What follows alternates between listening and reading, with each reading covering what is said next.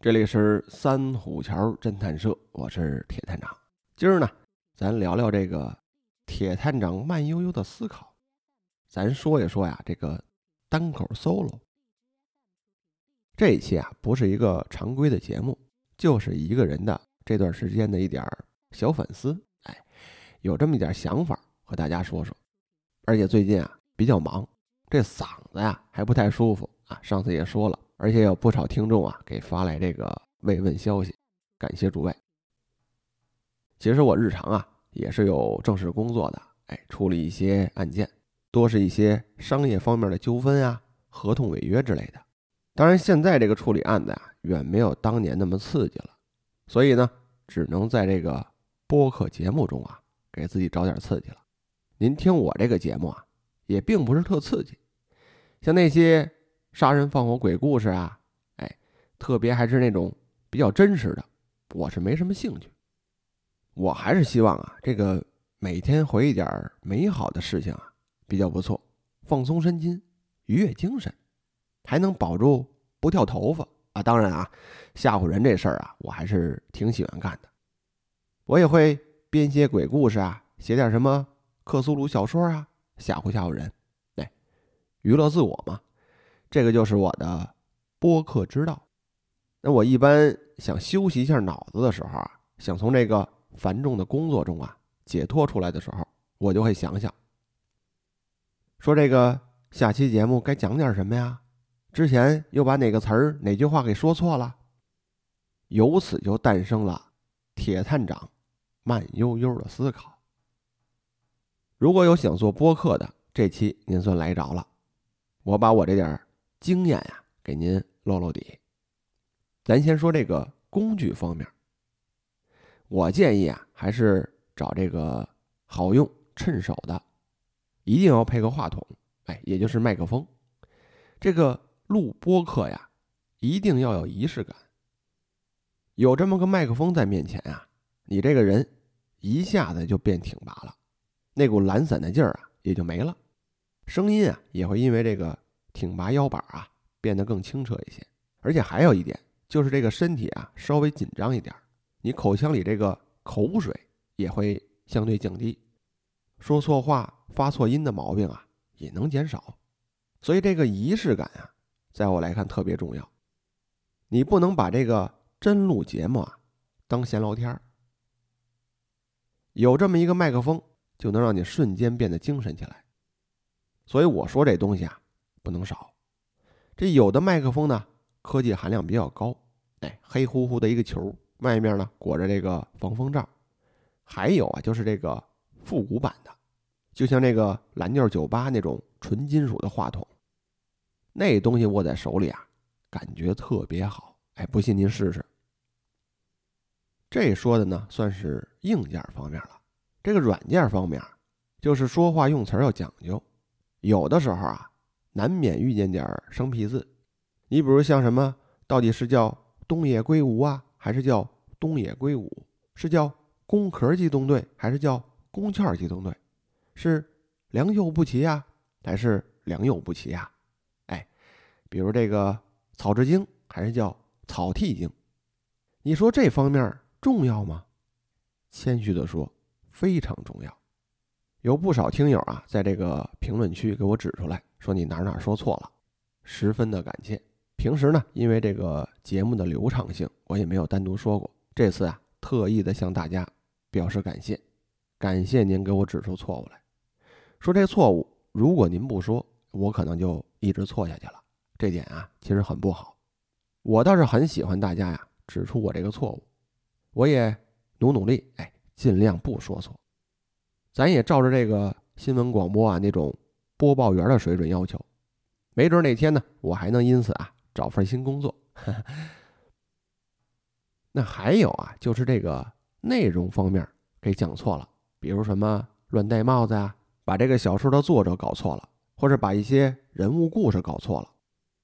比如前段时间，我一直以为这个血腥玛丽就是这个传说中的吸血鬼女伯爵，后来啊。我查了一下资料，才发现，发现这俩姑娘啊，她不是一个角色。年代、身份啊都不太一样。这里呢，我给您说说。咱先说这个正版的血腥玛丽，也就是咱们去喝鸡尾酒常喝的那个。这个血腥玛丽的原型啊是玛丽一世，出生于一五一六年二月份，一五五八年的时候就去世了。这个玛丽一世呢是生长于欧洲宗教改革那个时候，当时英国那时期正好是天主教和新教进行这个殊死搏斗的地方。这个玛丽一世呢，当时就是英国的女王，她的母亲呀是凯瑟琳。是一位笃信天主教的西班牙公主，而她的父亲呢是亨利八世。这个亨利八世啊，为了达到和自己这个妻子离婚的目的，也就是这个母亲凯瑟琳，乃不惜背叛天主教，与这个罗马教皇决裂。当时这个事儿啊，那可是个大事儿，这不是一个人的事情，它是一个国家、一个地区的事情。如果有对历史感兴趣的，您可以看看这个历史剧，什么《亡国之泪》啊，等等这些，对这段历史啊都有描述。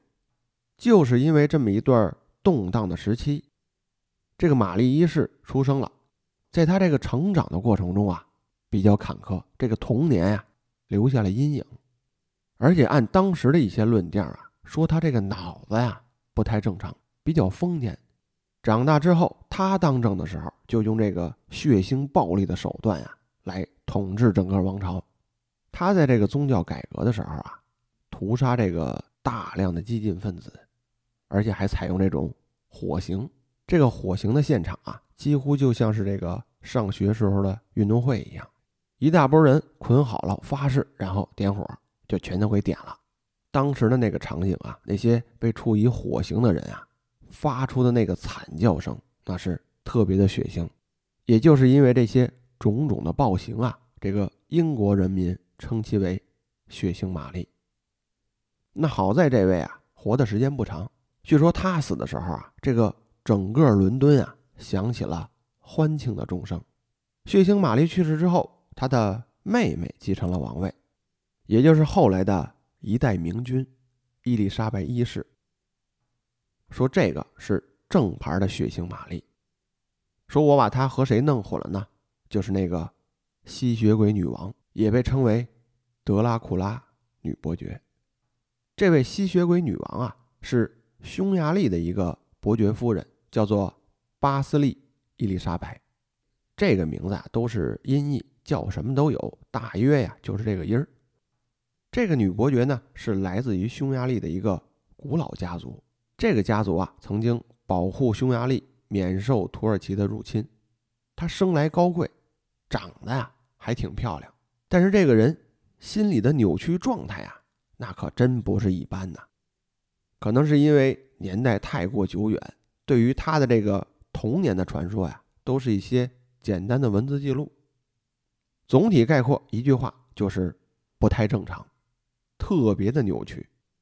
但也有种说法说，这个女伯爵呢，这个从小啊有一种天生的疾病，她整天呀。都是生活在这种极度痛苦当中。虽然说长得好看、出身高贵，但是这个身体的病痛啊，一直在折磨着他。赶上那个年代呢，医学并不是很发达，所以他深受这个病痛的困扰，而且从小就这样。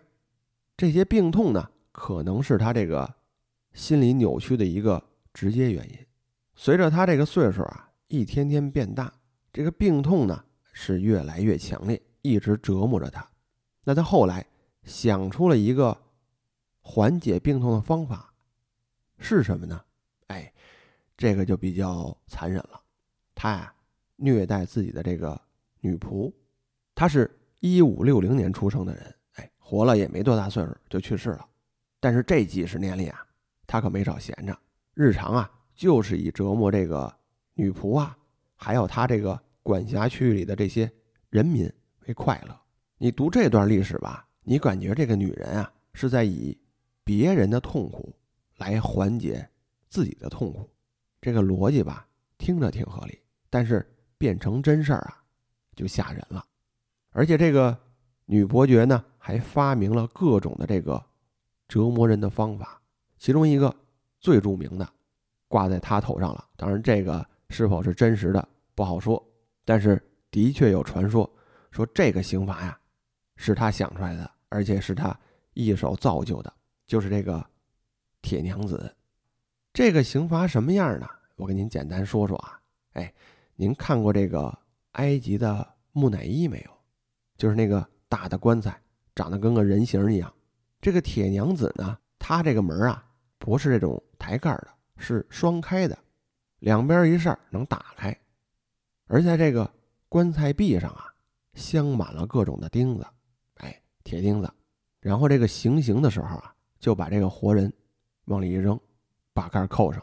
你想这个过程，谁受得了？而且这个刑法它残忍之处啊，就是让这个活人在这里面受尽了折磨。而且时间呀，特别特别的长。据传言说，这个女伯爵发明这个刑罚之后啊，她把人扔进去，她就弄个小板凳往边上一坐，就来听这个受虐之人发出这个痛苦之声啊。他以此为乐，一听呢，能听好几个时辰。你说这人多变态！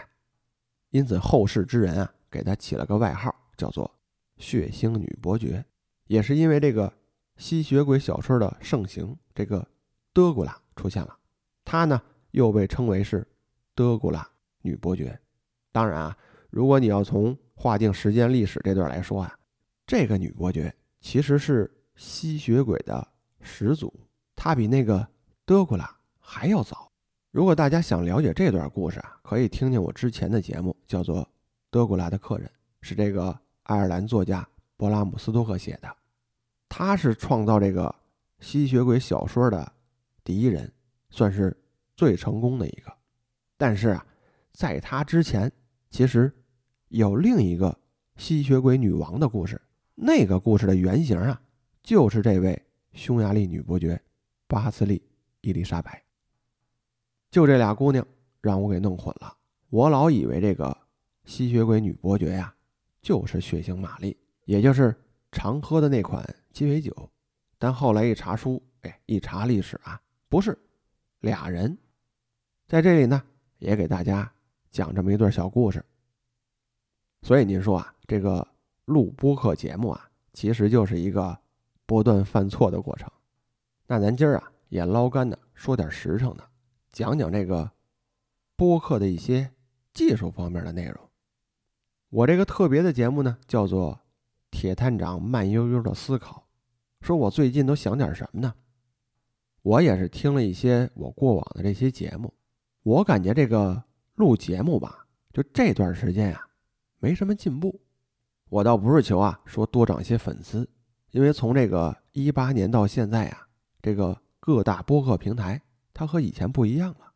之前的节目少，就那么几十个节目，大家一听啊，就能分辨出好坏来，能让你自己找出这个喜好点来。然后你就会专心听一个节目。现在这个节目量啊太多了，各种类别的什么都有，这听众呢听不过来了。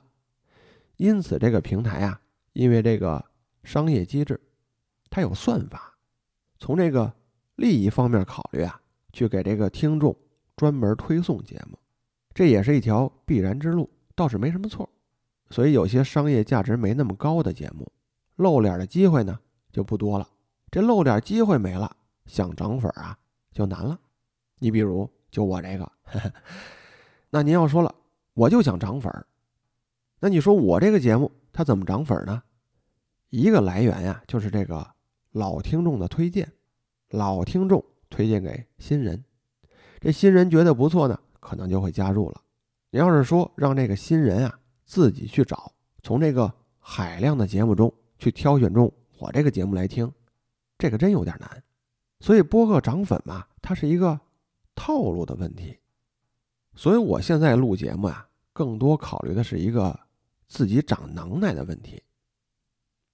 你比如说这个讲故事的能力有没有提升啊？这个声音啊、语音语调方面、知识面扩展方面，包括这个我给大家推荐的这些书，哎，有没有出圈啊？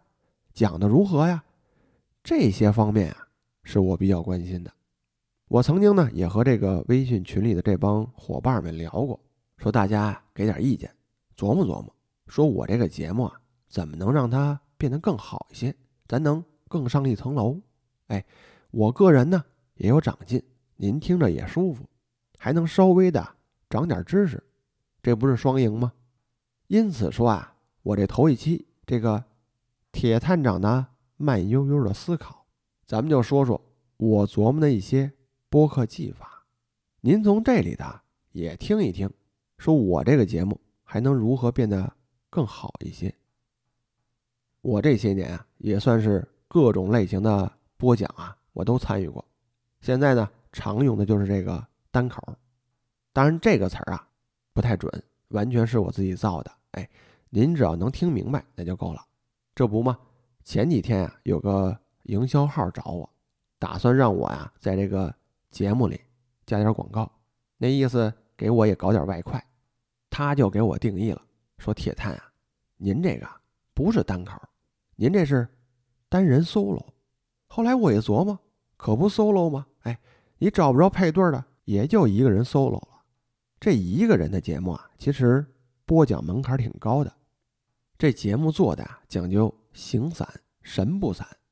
这什么意思呢？你听这节目啊，像是一个人天南海北的讲故事，中途啊还就一个词儿或是一个人物啊做一个解释说明，但其实核心啊是用一个。悬疑点勾着你，一上来就给你拴个扣，随后啊一点点解答破解，这样您才能把整期的节目给听完。所以您仔细听，这个单人节目啊，一般都是这套路，常常啊采用这个倒叙的方式给你讲故事。比如我之前讲过这个足利女童失踪事件，这一上来我就讲了，说在日本那块地方，一九九几年那时候。在这么一个村镇里面，常丢小孩而且不久之后啊，还能见到这个小孩的尸体。当年警方经过多方的侦查，抓到这个凶手了，并且最终呢，这个凶手也承认自己就是那个专门谋害小孩的连环凶手。本以为这一切真相大白了，但是多少年之后啊，有位记者却得出了不同的答案。他认为这个谋杀小孩的凶手啊，另有其人，而且在自己的努力下，把这个案件重审了一遍，含冤之人呢又得以重见天日。他是怎么做到的呢？咱们慢慢讲。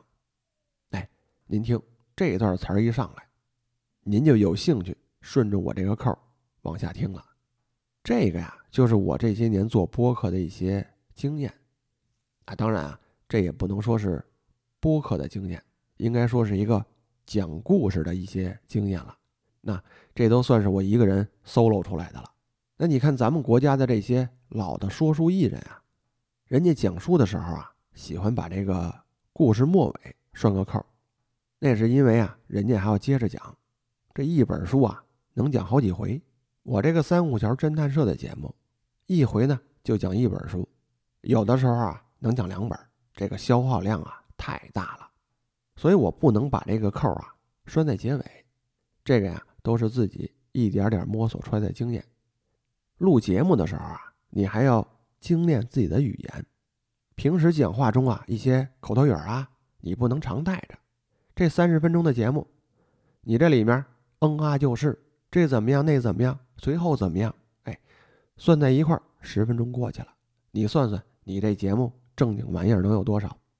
但是矛盾点就在于啊，这个听播客节目，大多数啊是寻求一个放松啊、长见识，在这个娱乐中有所得。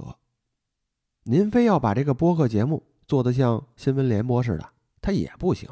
所以这个好的单口啊，这个门槛儿比较高，要求这个演播者呀声音要好，这个声音好啊。不是说要有多动听，最少你这个声音啊，听着不刺耳，让人听得清楚，没有太多的这个口水音，这个就行了。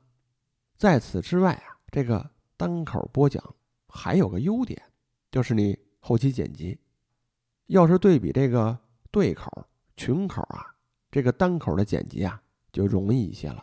一个人讲呢，就一条音轨，你降噪啊、剪辑内容啊，哪怕说其中有一段你自己讲错了，您再重新录，补上一段也方便。这个呀，就是技术上的优势。您看我这个节目啊，就是一个人讲，一个人剪辑，我觉得呀，这是一个最完美的方式了。必须要自己会剪辑，即便说你有一个工作室，有这个单独的剪辑师，作为播讲者啊，这个剪辑的本事那算是基本功了。你只有自己剪自己的节目，掌握这个全面的节奏，你这节目啊才能做出彩儿来。还有朋友之前问了，说铁探怎么不继续录这些访谈类的节目了？之前讲案子不是讲的挺好吗？我们就喜欢听你那些。比较刺激的凶杀案，那说实话啊，我讲那些故事啊，对于我个人这个案件本身啊，已经没什么兴趣了。不夸大的说啊，这个大大小小的案子也见过几个。这案子呢，无论大小，就没有重样的。大案子呀有刺激感，这小案子有的时候更难破。我那个时候因为一个案子问不下来，这个挠脑袋想破天的时候。您是没见着，我讲案子呀，完全就是因为吓唬人。哎，我讲案子，对面一定要有个人，我这一边讲，我一边吓唬他，这才是我的兴趣。您听着怎么样？其实啊，我当时讲的时候根本就考虑不到，讲故事的时候，我的这个注意力啊，全放在对面那位身上了。他的那个行为表现呀，我会一直盯着他。依照他这个反应，是加麻加辣呀，还是继续再多放点血呀？我当时脑子里啊想的都是这些，我讲的这些还都不是事先准备的，完全就是一个现场发挥。所以很多朋友说，说听我之前讲的案子啊，有一种真实感。嗯，我觉得吧，他的确是有种真实感，但绝对不是那种。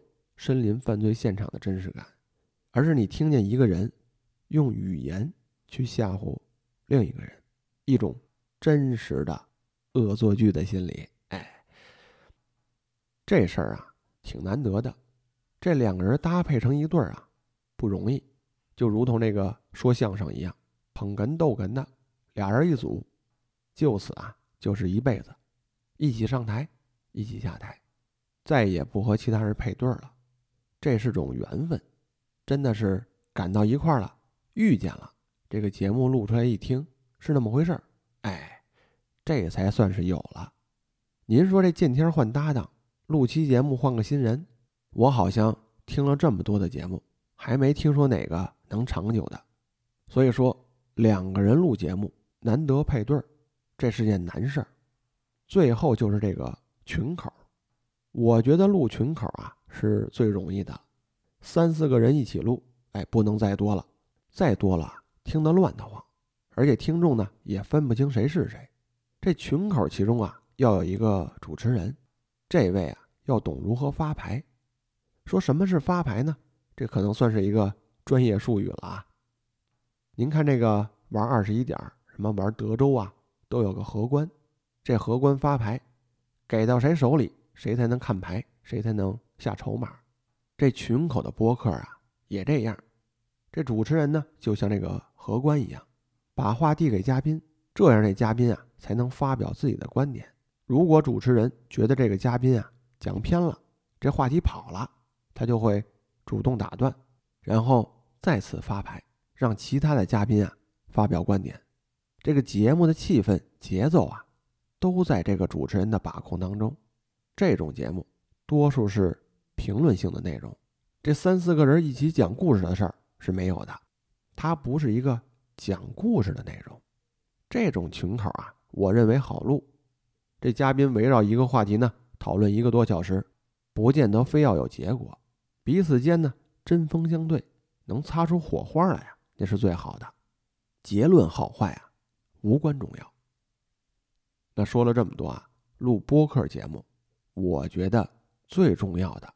最能看出这个播讲人这个技术火候的，就是一种陪伴感，你需要用你这个声音，用你这个内容去打动这个听众，而且你要有一个坚持的恒心，每周一期，或者说每两周一期，要有一个固定时间、固定时段，这听众呢，每到这个时候，他都会想去听，哎，一听他就有，这个就是一个持之以恒的精神。那我必须承认啊，我这个可能做的差点哎，因为我这个日常工作啊比较忙，不见得说每周都能更期节目，我只能说往后多努力，能不能成型不好说，但是我向大家保证，我这个节目常有，指不定什么时候就冒出一集来，指不定什么时候能多录几期，我觉得这么久了，我这个陪伴的感觉呀，也算是。养成一些了，不知道您觉得如何？那行了，今儿这个慢悠悠的思考啊，就想了这么多，给您念叨念叨。那今天的节目呢，就到这里。这里是三虎桥侦探社，我是铁探长，我们下期见。